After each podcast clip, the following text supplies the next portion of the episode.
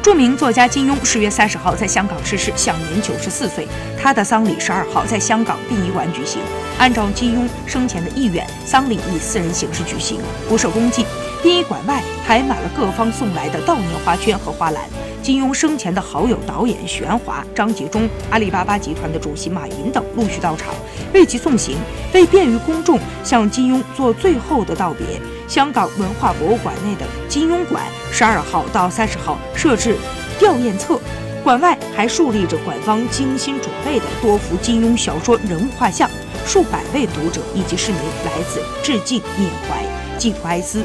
悼念一代武侠文学泰斗。